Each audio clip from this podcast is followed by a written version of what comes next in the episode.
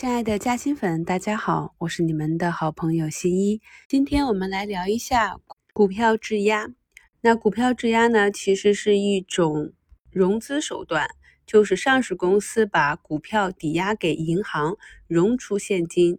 借出现金用于公司资金周转，来解决上市公司融资难的问题。绝大多数的资金融入方为上市公司的主要股东，资金呢？主要用于企业经营周转，与其他的杠杆资金加杠杆用于购买股票是不同的。那根据我国证券公司股票质押贷款管理办法规定，用于质押贷款的股票，原则上应该是业绩优良、流通股本规模适度、流通性比较好。那对上一年度亏损的，或者股票价格波动超过百分之二百的。或者呢，流通股份过于集中的，还有像证券交易所停牌或除牌的，或者呢，证券交易所特别处理的，就像 ST 这些，均不能成为质押物。所以，我们看啊，那可以进行股票质押的公司，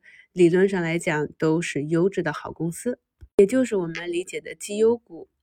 因为呢，股票的风险是由银行来确定的，银行要把钱贷给公司，所以呢，从稳妥的、安全的、风险控制的角度出发，股价稳定、业绩好、财务健康的上市公司才会成为银行的首选。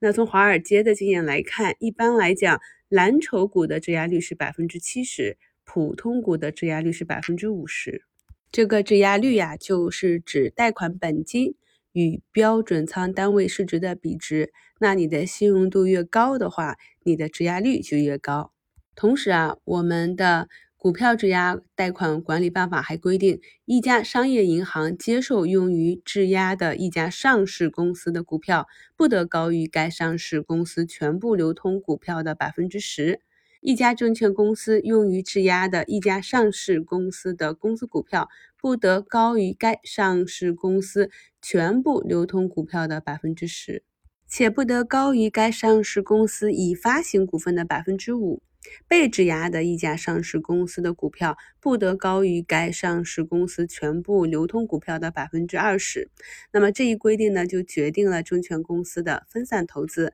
所以大家看啊，不管是基金持股，还是商业银行和证券公司接手上市公司的股权质押，都是有这个分散额度上限的。这也就是风险管理。所以我们在自己做投资的时候，也要注意风险分散。同时呢，股票质押率最高不能超过百分之六十。质押率是贷款本金与质押股票市值之间的比值。从以上的规定呢，我们可以理解啊，股权质押呢是上市公司的正常融资活动。但是有一点要注意啊，特别是当大环境不好的时候，如果个别公司的股权质押的比例过高，也要小心啊！如果股价持续下跌，要防范大股东股票质押的爆仓风险。